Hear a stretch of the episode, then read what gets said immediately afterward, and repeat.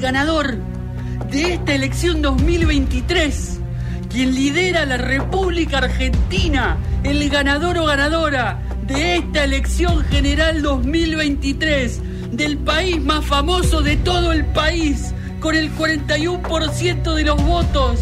Han cerrado los comicios, 98% de los votos escrutados, urnas contabilizadas en, en, Jujuy, en Salta, en Tucumán, en San Luis, en Catamarca, la persona más votada.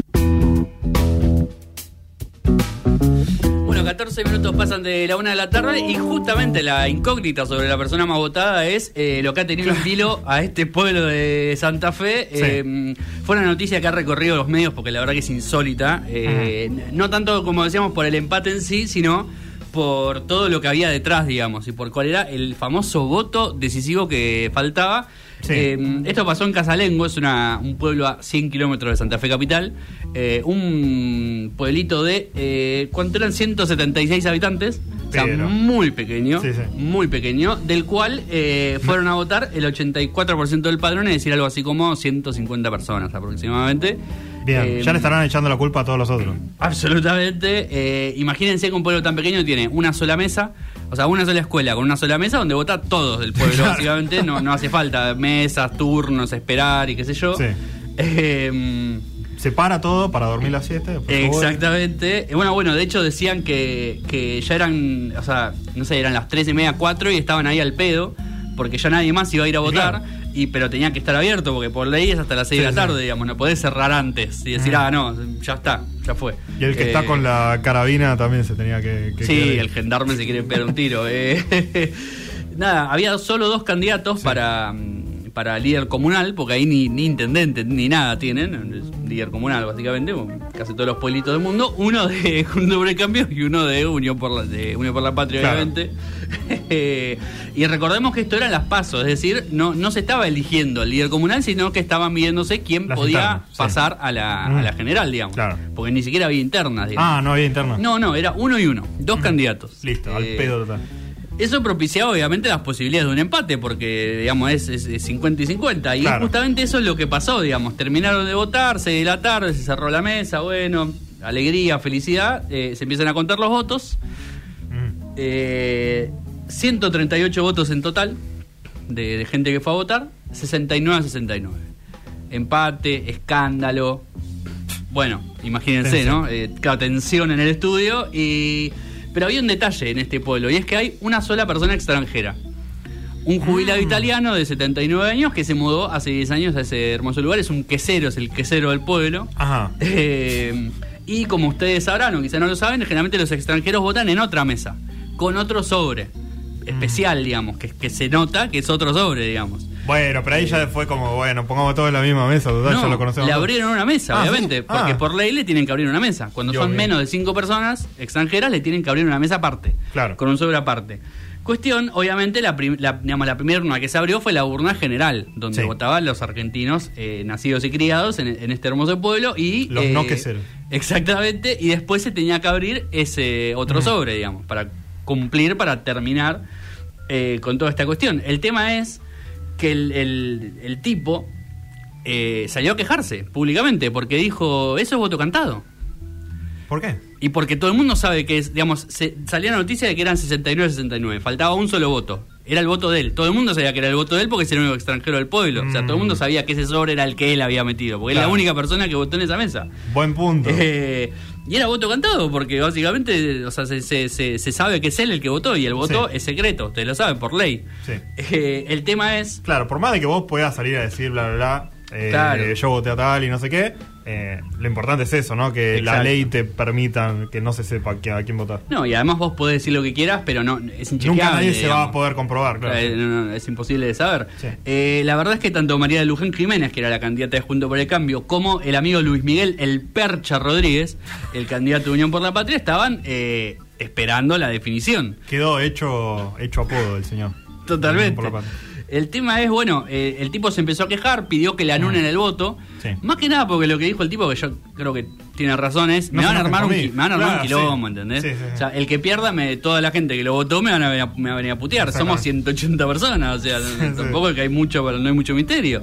Eh, se armó como toda una cuestión, desde la, desde la justicia electoral decían, bueno, eh, puede pasar que haya un voto cantado, como, como este caso, porque justamente eh, cuando hay menos de cinco personas se, hace así, eh, por lo cual el voto se tiene que contar igual. Claro. Pero lo que propusieron fue, bueno, primero recontemos para ver si hay, si hay empate realmente eh, y si hace falta que si ese voto es tan decisivo, porque si no pasa como un voto más. y obviamente cambiaron la, cambiaron la ley para que en las elecciones generales el tipo vote en la misma mesa que todo lo demás, lo cual era una cuestión lógica. Eh, pero bueno, ¿qué terminaron resolviendo esta semana? Esto fue el lunes, digamos. El lunes saltó todo el escándalo porque el domingo fueron las elecciones. Durante toda la semana discusiones, el tipo salió en la tele diciendo, por Dios, o sea, no abran ese sobre por el amor de Dios. y al final lo que terminaron decidiendo es que no se va a abrir el voto porque no importa porque como eran las pasos y lo único que importaba era pasar el, el, mínimo, ya lo habían pasado los dos y no, no importaba quién ganaba, porque nadie ganaba en realidad, no, no era medio virtual la victoria. Tu voto es tan intrascendente que no importa. Absolutamente. No, ni a contarlo. Eh, por lo cual, bueno, nada, no lo digamos no, no lo contabilizaron y además lo que decían de la justicia electoral era le estamos violando su derecho al, voto secreto, digamos, no, no, podemos hacer eso. claro, no, es legal. Interesante el dilema. Sí, la verdad que sí, eh, porque, porque además el tipo, lo vuelvo a repetir, 79 años, no estaba obligado a votar. Y el tipo fue a votar igual. O sea, el tipo tenía ganas de votar, evidentemente, a ese mm. candidato o candidata. No lo sabremos nunca. Eh, ojalá igual algún día el tipo antes de morir diga, yo voté al Percha Rodríguez. Eh, Gran nombre, el. Sí, sí, es espectacular, es espectacular. Eh, lo que no es tan espectacular es la huelga que, está teniendo un, diario francés. Eh, van 28 días ya y la cuestión no está muy cerca de, resolverse. Estamos hablando de Le Journal du Dimanche. JDD le vamos a decir, porque la verdad no tengo la más pálida idea qué significa la palabra Dimanche. Dimanche. Sí. Le Journal entiendo que es la jornada, el claro, el diario, qué sé yo. Eh, hace 28 días que están de paro, eh, sin, muchas, eh, sin muchas vistas de resoluciones, porque su nuevo director, que es Geoffrey Lejeune, proviene de una revista de extrema derecha y los empleados no están de acuerdo, mm. básicamente, con que él sea el director. es una revista que tiene bastantes años ya. es, se fundó en el año 48, tiene más de 140.000 ejemplares, o sea que es una revista bastante, importante. Eh, o por lo menos de, mucho tiempo, y los parlamentarios izquierdistas de Francia han tomado cartas en el asunto como diciendo eh, queremos presentar leyes para que la opinión de los empleados tenga mayor fuerza a la hora de elegir el director de un, diario, una revista, lo que fuera, digamos. Claro. Básicamente, al método trotskista sería asamblea y que votemos todos quién es la, persona encargada. Eh, hay toda una una polémica alrededor de esto, no tanto porque el director sea de extrema derecha, que evidentemente no le estaría importando a mucha gente, sino por eh, cómo es que el tipo llega a ser el director de ese diario, digamos, quién es el que lo pone. Y la cuestión ah. es que a, esta revista JD la compró eh, un empresario de medios que se llama Bolloré, que era dueño de esta revista de extrema derecha, que compró esta, esta nueva revista y que lo, lo que dijo es, bueno, la revista le está yendo mal, están cayendo las ventas, necesitamos ahí un golpe de timón. diciendo lo, opuesto. Exactamente, exactamente. Entonces el tipo dijo, bueno, cambiemos al director a ver si con eso funciona. Eh, el tema es que se armó todo este quilombo justamente con los empleados que están de paro y no quieren saber nada con que, con que el señor eh, sea el director. Y todo esto en medio como de un escándalo que hay en Francia con respecto a los dueños de los medios y demás. Porque además de este señor Belloré, que compró que compró esta revista y aparentemente compró como varios medios más, mm. eh, apareció en el medio un... Eh, ay, no me acuerdo qué era, un checo que se llama Daniel Kretinsky. ¿Qué Kretinsky? Que aparentemente es todo lo contrario, es como un empresario medio de izquierda eh, que está comprando medios también en Francia y que en su, momento, en su momento ayudó al diario Le Monde, que es un diario recontra conocido en Francia, con 17 millones de dólares para sacarlo de una de una deuda que tenían y demás, así que ahí está medio la como la discusión entre empresarios de, izquierda y derecha en Francia comprando medios y en el medio los trabajadores, los, los periodistas, los escritores, eh, queriendo tomar posición también, lo que decían era, está todo bien con las leyes que quieran sacar, pero no hay tiempo, digamos. O sea, eso va a tardar mucho tiempo en que lo discuten y que se yo, hasta que lo resuelven, y nosotros queremos que ya digan que no a este señor, eh, que es nefasto, evidentemente, eh, no queremos saber. Sí, acá estamos acostumbrados. acá estamos acostumbrados a un poco que venga un nuevo dueño y te, baje una línea y que te la tengas que comer o si no te echan o te obligan a renunciar. No, acá eh, y además generalmente lo que se dice es, bueno, los periodistas no son el medio, eh, no, sus opiniones no son sus opiniones personales. Eh, mm. Como que no, no, no, estamos acostumbrados a que tomen partido, digamos, por quién es el dueño o no es el dueño del canal. Medio que dicen, bueno, yo, yo me tengo que levantar a laburar igual, te dice. Claro, pero la verdad que es una es una cagada, tipo, vos tener una postura y vas a trabajar en un diario que, defiende y promueve esas, esas eh, ideas y ese, esa dinámica, digamos, y que de repente venga un tipo que te obliga a decir todo lo opuesto. Total, más cuando tu trabajo es justamente hablar, digamos, y dar opiniones y, hablar sobre Exponerte, la sí. Eh, claro, exacto, exactamente. Eh, bueno, los que se pusieron enfrente de una pantalla de simuladores fueron Cristina y Massa porque mm, anunciaron eh, la compra de un nuevo simulador de vuelo para mm, el Centro de Entrenamiento y Formación de Pilotos de la República Argentina, que había... bueno, sí, te llevó un, poco de, tiempo ahí la conexión, pero lo que sí sucedió es que em, compraron este nuevo equipo para reemplazar a algunos viejos que tenían de 25 años atrás ya, eh, nada, imagínense volando como los hermanos Wright. Sí, sí, sí. Eh, así que lo, cambiaron por este nuevo simulador de Boeing 737 MAX. Ah. Justamente el, avión choto de mierda, pero bueno, la verdad que ya, ya arreglaron el problema. Se murieron un par de cientos de personas, pero bueno, ya está. Cosa que pasa. nunca te equivocaste vos en tu, en tu Absolutamente, nunca se te murieron un montón de personas. En bueno, nos pasó todo. Eh, pero bueno, ya está el tema. Así que bueno, ya tenemos este nuevo simulador de última generación.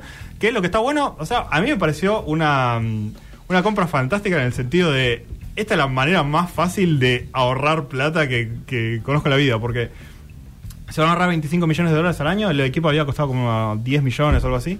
Entonces, como bueno, ya está, se pagó solo. Claro. Porque lo te ahorras en viajes y viáticos y el alquiler de eh, horas de vuelo para tus pilotos eh, que tienen que hacer los entrenamientos obligatoriamente. Sí.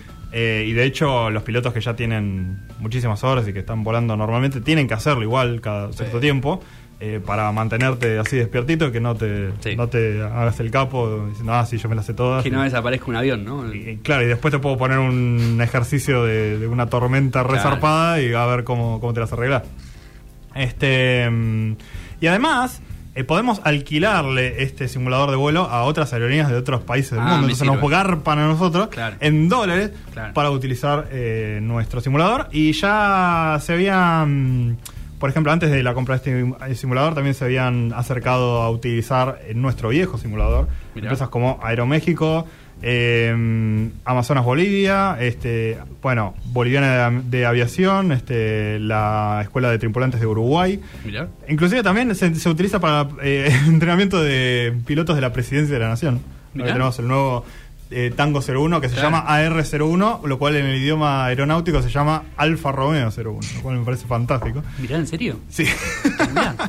eh, pero bueno, nada, ahora tenemos a nuestro mm, nuevo simulador que, bueno, es parte también de una política de tratar mm, de, recomponer un poco todo el daño que se hizo con la privatización de, aerolíneas, en la que básicamente este, Iberia y después Marsans decidieron eh, desguazar completamente todos los activos de, la empresa, incluidos simuladores de vuelo de última generación, que era el único, en, el más avanzado en toda eh, América Latina, y lo vendieron todo. Este, vendieron todas las oficinas, todos los equipos, eh, todos los repuestos de los aviones este, se, los, llevaron ellos. Así que bueno, ahora estamos tratando mínimamente de volver al, nivel que teníamos eh, antes. Así que, eh, bueno, Cristina habló un poco del, del, de la cuestión esta de la crítica de aerolíneas como empresa estatal, si había que como sostenerla y qué sé yo exactamente. Y bueno, daba el ejemplo este de, bueno, cuando la privatizamos lo que hicieron fue hacer la mierda y nosotros y el Estado se tuvo que hacer cargo de un montón de deudas de millonadas de dólares, o sea que fue muchísimo más caro hacerlo así. Eh, Pero bueno, la otra cara de la moneda, los trenes. En tierra están andando como el ojete. Eh, yo de vez en cuando me meto a- en el subte, Sí. mi diario de transporte predilecto. Este, y sacaron un informe interesante de eh, el estado eh, choto, chotísimo de, de los eh, del transporte de pasajeros de ferrocarriles. ¿Cuál es el problema? Eh, no hay plata para comprar nuevas locomotoras Sí. y para hacer reparaciones. Entonces, Mm. el sistema está andando con finísimo margen. Sí. Si hay alguna cosa que falla, ya inmediatamente empieza a haber como una, esp- una especie de, mm, de cascada de, de problemas en todos los ramales de- del sistema.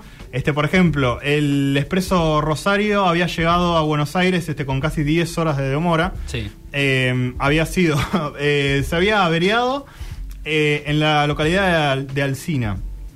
Y entonces mandaron a una locomotora a, rescatar a este tren, digamos, en el medio, después se había quedado parado toda la madrugada, vinieron a la mañana temprano porque, bueno, déjame dormir, muchacho.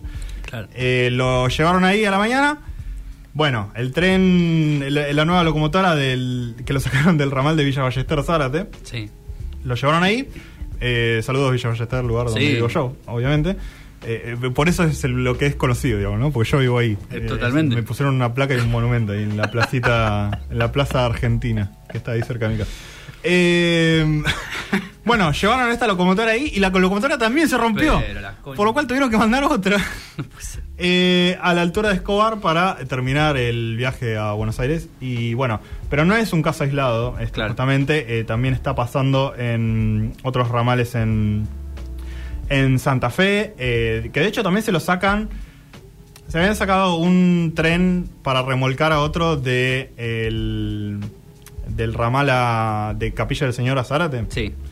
Y solo se puede hacer eso porque están en renovación de vías ahí. O sea, Mm. porque si no, tampoco habría otra locomotora para mover del, del lugar. Claro. Eh, pasa en el San Martín, pasa en eh, el Belgrano Sur, también pasa en el Belgrano Norte, están concesionados a ferrovías. Eh, o sea, es de, en cuanto a las concesionarias y en el ámbito público, o sea, es un problema de, eh, de plata, básicamente, ¿no? Porque como no tenemos plata, no podemos eh, hacer absolutamente nada. Y bueno, en el subte le tiraba algunos palitos a. eh, al presidente de, De trenes de argentinos. trenes argentinos, Claro. que decían que lo único que se estaba ocupando de hacer era en la, la venta de espacios eh, eh, linderos a, a- a los terrenos de los ferrocarriles, digamos, ¿no? Como para tratar de... Me imagino que la, la dirección debe ser conseguirme plata de donde puedas. Claro. No hay plata para licitar obras, no hay plata para hacer arreglos, no hay plata para renovación de sistemas ni de nada. Así que, eh, nada, eso está haciendo, este, vendiendo terrenos y eh, en la, parte de la operación eh, está sufriendo. Así que p- problemas en la tierra, eh, no tanto en el cielo. Sí, señor. Me acuerdo que había mucha. Hay mucha polémica porque las, las concesiones están vencidas de la Sí. mayoría de la, de la línea de tren y así todo el Estado no se hace cargo, digamos. Sí, el, ministro de Transporte eh, actual, el que asumió Sí. después que se cagó muriendo el otro. Sí, claro. La el, el pelado. Eh, no. había firmado un- una especie de documento que eh, recomendaba la Claro. compra de, va, la, la toma de posición, digamos, por parte del Estado de Sí. eh, estas concesionarias de, de trenes, como ferrovías, como metrovías. Exacto. Eh, y mm, ahora que está ahí, sentado en el despacho con la posibilidad de hacerlo, No dice, no, no, bueno, vamos a renovarle porque la participación y el expertise de la de empresa privada y qué sé yo, cuando le estamos eh, subsidiando básicamente no- Claro. más del 90% de todos los costos y encima las concesionarias no se tienen que hacer cargo de eh, hacer nuevas estaciones, de comprar trenes ni nada. Exacto. Les estamos regalando un servicio al pedo.